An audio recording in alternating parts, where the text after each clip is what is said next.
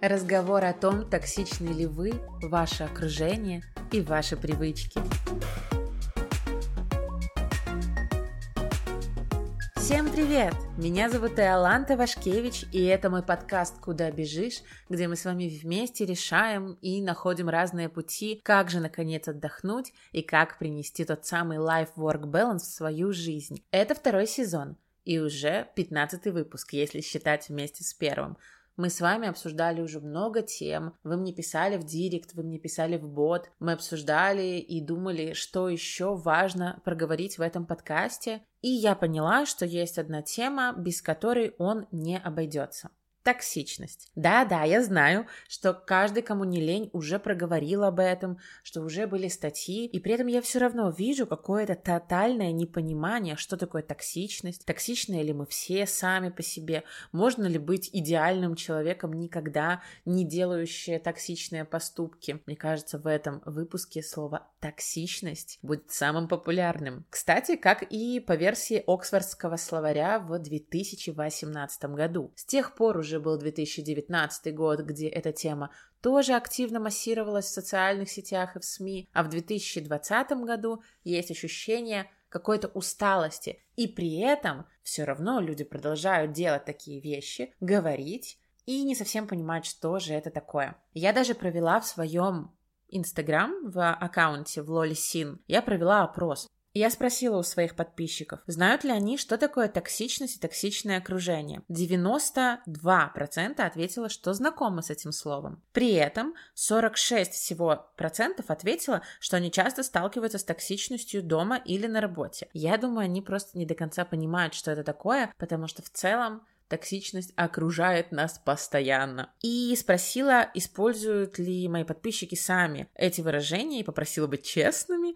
И да, на самом деле 56% признали, что они действительно их используют. В чем же вообще проблема в, в этой всей ситуации? В том, что токсичность до конца даже психологами не определена, не как-то классифицирована, не объяснена. То есть, да, есть попытки, но нет какой-то классной базы, где бы это все было написано. Вообще, что это такое? Такое? Это свойство взаимоотношений, но при этом это не свойство личности. Поэтому невозможно быть токсичным человеком просто по своей натуре. Это какое-то поведение, какие-то слова, какие-то высказывания или особенности мышления, которые так или иначе отражаются в жизни. Есть проблема в том, что люди, которые делают что-то не так, как привыкла группа, которые идут впереди паровоза или наоборот плывут против течения, их часто называют неудобными и начинают даже там шеймить, хамить и говорить, что они токсичные. Так это не работает. Как бы если вы не согласны с мнением большинства, абсолютно не значит, что вы не правы. Вы даже можете быть не самым приятным и добрым человеком, и при этом все равно не быть токсичным, потому что в этой теме очень мало классификаций, и понятие это само относительное. Но что точно ясно, человек не с рождения является токсичным,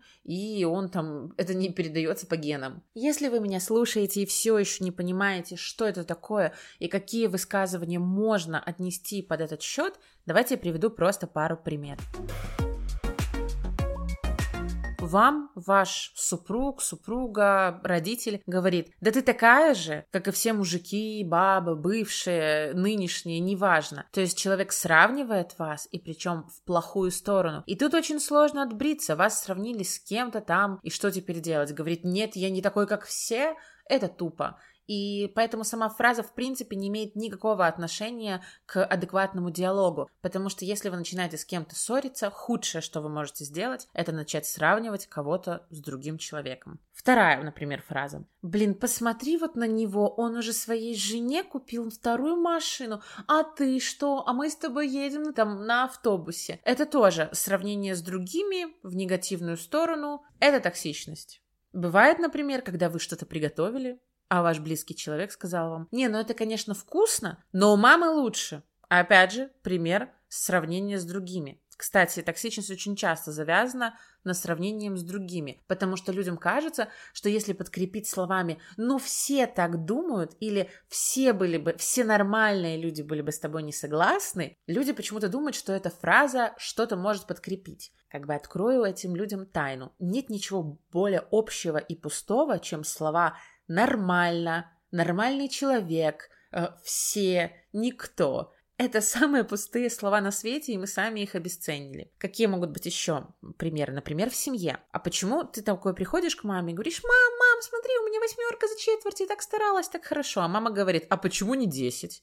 Тем самым обесценив полностью все ваши усилия. А в этой ситуации нужно было просто похвалить, потому что, блин, какая тебе вообще разница, восьмерка у нее или десятка? Если человек постарался, он молодец. И мне кажется, это важно перенести на все здоровые отношения в вашей жизни. Такое также бывает, когда почему-то часто девушки этим страдают. Они подходят к парню, и он чем-то занимается, не знаю, смотрит что-то, играет, и они говорят, слушай, ты занимаешься ерундой, пойди полы помой. И с одной стороны, как бы можно понять, если, допустим, этот человек ни, никак не помогает по дому, то он не прав. С другой стороны, стремление считать, что ты лучше знаешь, как другим проживать свою жизнь, оно, во-первых, родом из прошлого века, а во-вторых, это точно одно из самых токсичных, что можно предпринять. А мое любимое, так как я в своем инстаграм постоянно рассматриваю сериалы, фильмы, я огромный киноман, я действительно получаю огромное удовольствие от просмотра, потом я еще всегда там ищу инстаграмы звезд или режиссеров, смотрю видео о том, как это снималось, слушаю подкасты, ну вот реально, это часть моего хобби. И если я кому-то советую, и мне потом отвечают, слушай, я вот вчера это посмотрела, ну говно собачье, если честно, как ты вообще такое смотришь? И даже если человек вроде как не хотел тебе нахамить, но на самом деле, тем самым он полностью унизил мой вкус и сказал, как бы возвысился за счет этого и сказал, что его вкус лучше. Открою, наверное, тоже еще одну тайну. Ничей вкус не идеален. Нет какой-то единой нормы идеального кино, идеальной книги, идеальной прически. У всех разное мнение. Но если вы считаете, что если вы свободный человек и имеете право выражать это мнение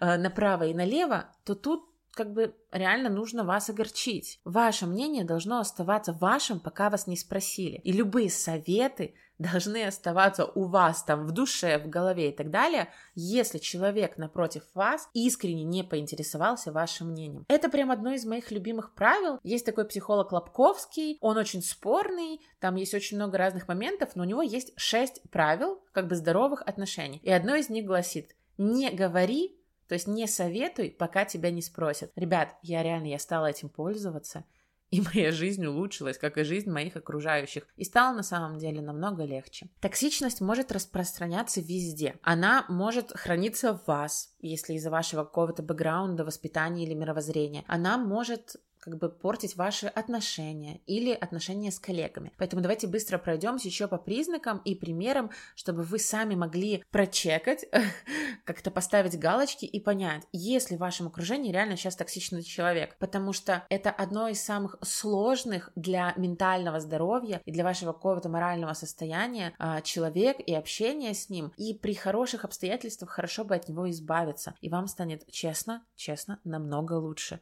В моей жизни были такие люди, и после того, как они уходили из нее, я реально становилась на пару процентов счастливее. Итак, признаки токсичных отношений. Вам кажется, что рядом с вами классный человек, и на руках носит, и такой зайчик, но почему-то вам дико некомфортно. И при этом вы постоянно чувствуете напряжение, утомление и недовольство, даже если вам кажется, что ситуация не была конфликтной. То есть вы просто поговорили, а у вас внутри как будто все в комок сжалось. Также у вас внезапно пострадала самооценка. Еще недавно вы там скакали на крыльях и любви, и были самым счастливым, и чувствовали себя красивым, красивой, а сейчас вы начинаете смотреть в зеркало и не узнавать себя и вам кажется, что что-то не так, и хочется постоянно меняться. А возможно, вам мягкими комментариями, которые преподнесены под знаком «ну я же о тебе забочусь», вам постоянно капают на мозг и говорят, что вы выглядите как-то не так. Ребят, то, как вы выглядите, всегда должно быть только вашим решением. И ни одни благие намерения не могут быть действительно вам на пользу, пока вы сами не поймете это, не решите и без влияния извне. Второе. Вы чувствуете раздражение. Возможно, вы что-то рассказываете, чем-то делитесь, а вас поднимают на смех или обесценивают, или вы прям видите, что вас не поддерживают. И вот это отсутствие поддержки очень быстро начинает подтачивать ваше состояние, стабильность, общее удовлетворение от жизни. Третий пункт – это подстройка, когда планы другого человека все время становятся главнее. Знаете, многие девочки радуются, когда находят мальчика, парня, мужчину, а, который постоянно за них что-то решает. И им кажется, что вот это вот там самец, альфа-самец, прям традиционный взгляд на семью и так далее, когда кто-то решает. Но если вы постоянно находитесь в роли принимающего, если вы постоянно ничего не решаете, куда пойти, какое кино выбрать, что приготовить на ужин. И я очень сомневаюсь, что в мире действительно много настолько инфантильных людей, за которых нужно все решать. К сожалению, мне кажется, это уже скорее признаки токсичных отношений, когда вы полностью подстраиваетесь, а вас постепенно ломают, ломают ваши границы, и со временем становится еще хуже. Серьезно, в равноправных отношениях, в здоровых отношениях, мнения и желания партнеров учитываются всегда одинаково, и весят они одинаково. Если отойдем от отношений и перейдем на токсичное окружение, то есть очень простой пример. Вас стыдят за несоблюдение неизвестных правил. То есть тут есть прям мой любимый пример. Это такой собирательный образ бдительного вахтера из СССР. На вас накричали за то, что вы в обуви, хотя при входе там не было бахил или надписи. Или, допустим, сейчас нигде не написано, что нужно входить только в маске, а на вас наехали за это. Хотя по факту могли бы не наезжать, могли бы спокойно сказать. Ни одному человеку не причиняет каких-то моральных э, неудовлетворений или боли, если он не хамит. Поэтому это всегда выбор, это всегда вопрос характера, воспитания, и спокойно можно любую просьбу, любое замечание высказать в корректной форме, и этому очень важно учиться, и учить в том числе старшее поколение, которое часто забывает об этом. Я буквально недавно была в Лидо, стояла в одной кассе, а на меня наехали за то, что я стою в ней, когда вроде как открыта еще одна, но я не знала об этом, там никто не стоял, и это было сказано, что типа а почему вы не пройдете на другую кассу? Ну и как бы тут э, помягче сказать, хамство нужно вытравливать, вот. Мне кажется, очень часто с токсичным окружением сталкиваются мамы, когда на них обрушиваются миллион советов. Накрой ребенка, раскрой ребенка, один третью шапочку, побрей ребенка, чтобы у него выросли волосы, не брей ребенка.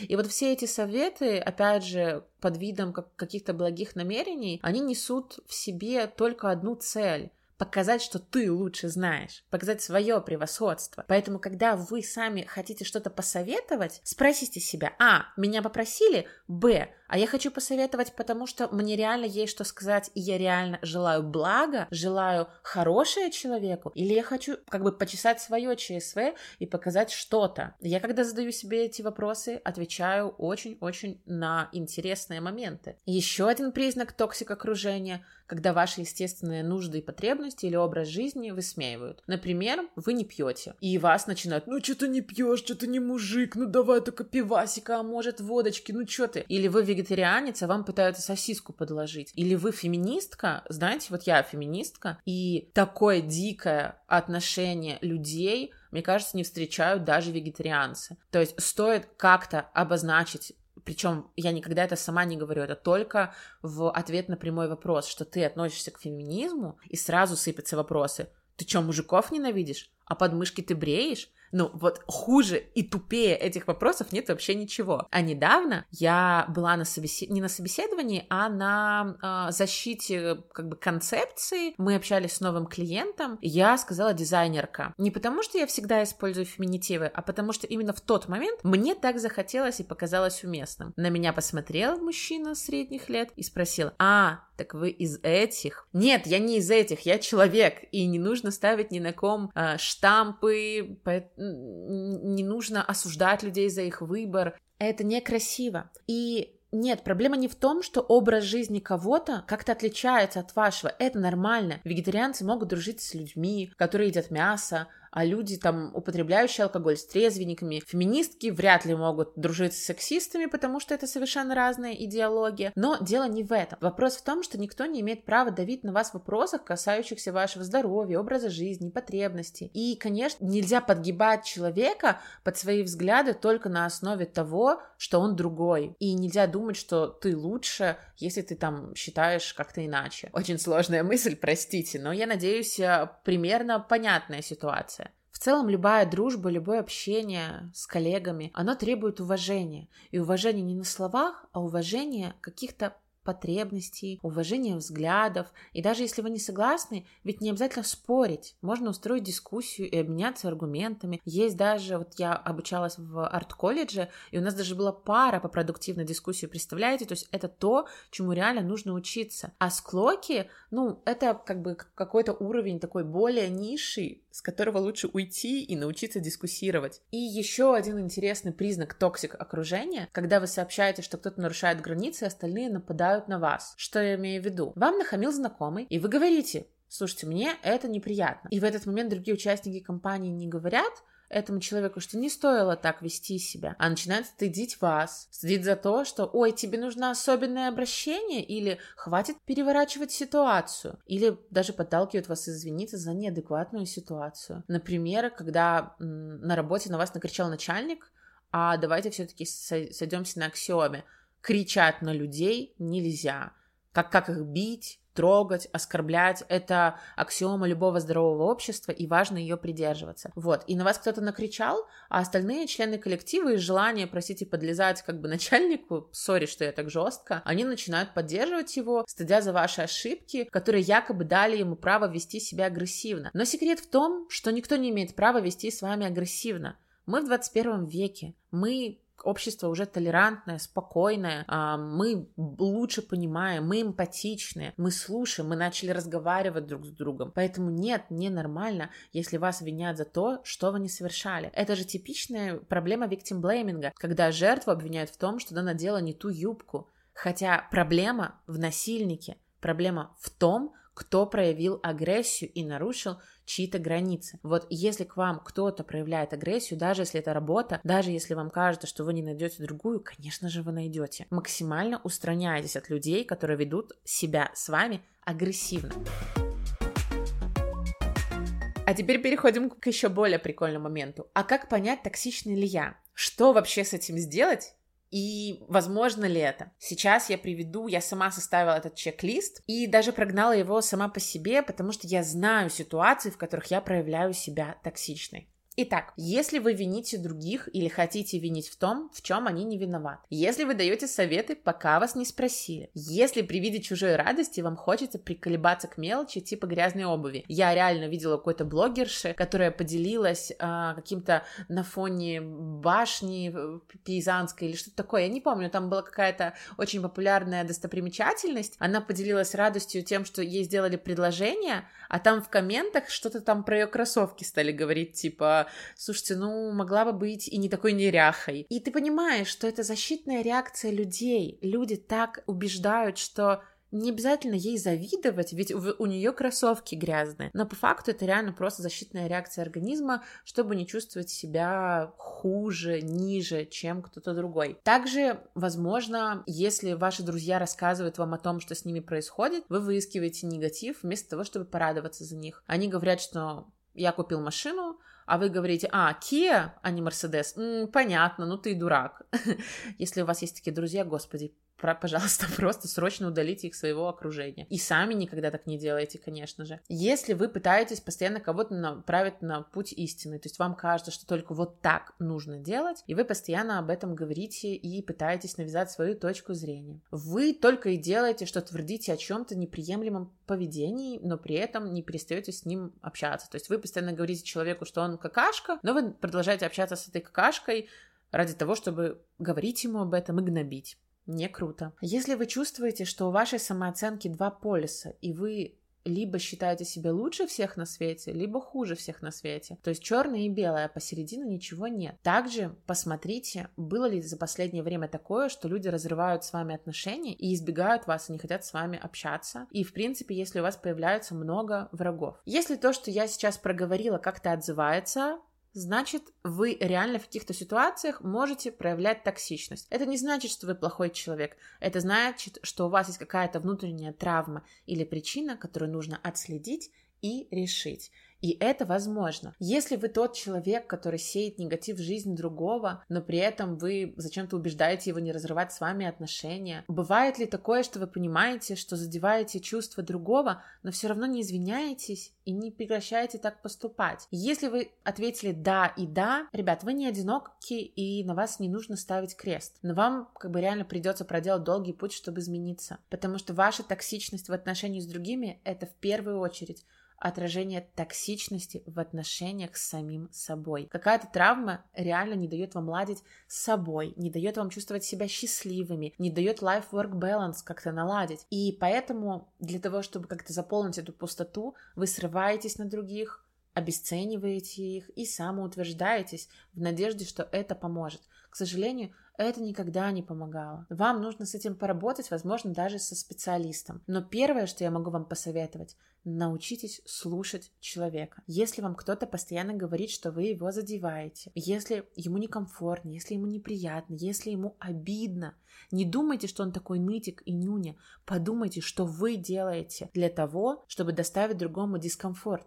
И главное, Зачем вы это делаете? И при этом не нужно себя уничижать. Вы обижали других не потому, что вы плохой человек, а просто потому, что таков ваш механизм защиты. И нужно с этим покопаться. Я могу честно признаться, в чем, когда у меня такое включается. Я токсичу, когда не в ресурсе, или когда устала или хочу есть. Я сразу начинаю наезжать, я начинаю винить кого-то другого. Например, если я очень сильно вымоталась или там на меня наехал клиент, я грубо говоря, иду и спотыкаюсь о кота, то я начинаю винить кота, хотя понятное дело, что он не виноват. И в любой другой ситуации я бы абсолютно иначе как-то среагировала. Также я знаю, что я токсичу, когда завидую. У меня есть мало триггеров, которые меня вынуждают это делать, но если я вдруг это вижу, я начинаю себе внутри что-то проговаривать, типа, ай вот, а зато у меня есть это, Опять же, это лишь механизм защиты моей психики. Обычно я завидую деньгам и успеху, то есть это какая-то такая сфера, где я чувствую, что еще не до конца реализовалась и чувствую, что могу больше, но меня реально задевает, когда вокруг кто-то может еще больше в более маленьком возрасте и намного раньше. То есть это та проблема, с которой я борюсь. Кстати, сегодня я пошла к психологу прорабатывать аж три своих проблемных момента. И я, конечно же, потом через месяц запишу эм, выпуск со своими инсайтами и советами. Пойти к психологу не страшно. Страшно остаться с проблемами или токсичным человеком, или, что самое страшное, несчастливым человеком. Это действительно самое страшное. Пум-пум-пум. Я надеюсь, вы еще не заснули потому что сейчас будет самый последний блок. Мы разобрались с токсичными окружениями с признаком и с тем, токсичны ли вы. Но что вообще делать, если реально вокруг вас есть такие люди? Первое и самое логичное – дистанцируйтесь, даже если это родители, что ж, пора с ними сепарироваться. Вы никогда не станете счастливыми, если кто-то рядом с вами будет постоянно вас обижать. Также очень интересная механика э, психологическая – сбивать ракурс вопросами. Например, на вас кто-то наезжает на работе, какая-нибудь коллега говорит, что вы там бестолочь, или или сделали что-то не так, или вообще да как так можно, то есть и вы чувствуете, что его напал все возрастает и возрастает. Сбивайте его вопросами. Хорошо, Василий, какие решения мы можем принять прямо сейчас? Что я должен был сделать, чтобы это исправить? Что мы можем сейчас сделать, чтобы исправить? А какой оптимальный выход из этой ситуации? Как вам кажется? Все вариации открытых вопросов, формальные и неформальные, они сводят фокус с претензий на поиск общего решения и зоны ответственности человека, который обвиняет, запугивает или критикует вас. Это охренительно работает, попробуйте. Также откажитесь от обвинений, а в идеале научитесь просто брать за свою жизнь ответственность на себя, ведь реально все происходит во многом от того, кого мы выбираем, с кем мы строим отношения и как мы сами с ними общаемся. Если вам постоянно кто-то жалуется, тоже тоже постарайтесь от него дистанцироваться и сами избавьтесь от этой привычки. Иногда близкому кругу людей можно поныть, и это нормально, это ваши эмоции. Но если каждый ваш диалог сводится к тому, что у вас радикулит, или маленькая зарплата, или государство плохое, задумайтесь, что-то здесь не так. Попробуйте использовать также правило замещения. Если есть негативная мысль, значит есть и позитивная. Например, Возможно, вы читали книжку Полиана в детстве, я ее очень любила, и там была такая игра. Когда девочки подарили вместо куклы, они были очень бедные, и им дарил подарки на Рождество комитет специальный, и девочки подарили костыли вместо куклы, да, звучит жутко, но она очень расстроилась, и папа лишь бы она чуть, не знаю, улыбнулась, сказал, слушай, а давай будем играть в радость, давай будем искать в каждом событии что-то позитивное. И в тех же костылях самая большая радость в том, что они тебе не нужны. Я знаю, что сейчас это звучит дико, и почему папа не мог пойти на работу, но давайте будем относиться к литературе и к тем э, явлениям, которые там происходили, с поправкой на то время. Тогда, если ты был бедный, тебе было очень тяжело стать там, другого сословия. Я бы даже сказала, это было невозможно. Поэтому такая игра в радость, она прекрасно помогает. Очень простой пример такой игры у меня есть. Если кто-то опаздывает, я на него не злюсь, ну, особенно, ну, если это не два часа, а я радуюсь, когда он наконец пришел и думаю, а вдруг у него что-то случилось. И в целом воспринимаю это время как возможность побыть самой наедине с собой, послушать подкаст, почитать книгу, и я очень спокойно отношусь к любым таким бытовым проявлениям и мелочам. Попробуйте эту механику, клинику, а, ответьте себе на вопрос, токсичны ли вы и есть ли рядом с вами токсичные люди, и поймите, что это проблема, но это проблема на самой-самой поверхности. Нам же надо покопаться вглубь и понять, что за ней, что скрывается, и от чего вы защищаетесь, когда пытаетесь кого-то обвинить в чем-то и потоксичить. Вот, я надеюсь, вам этот выпуск был полезен. Он такой, знаете, супер сухой какой-то получился с кучей фактов. Вот, но напишите мне, пожалуйста, ВКонтакте или в чат-бот, или в директ Инстаграма Лолисин, понравилась ли вам эта тема, и если да, я попробую в ней еще больше покопаться, и придумать какой-то такой список правил и поведений, который нам всем поможет. Вот. Я надеюсь, у вас будет прекрасный день, утро, вечер, где бы вы меня не слушали, и вы слушаете меня в хорошем настроении, и я принесла вам какую-то радость. Всем баланса и пока-пока!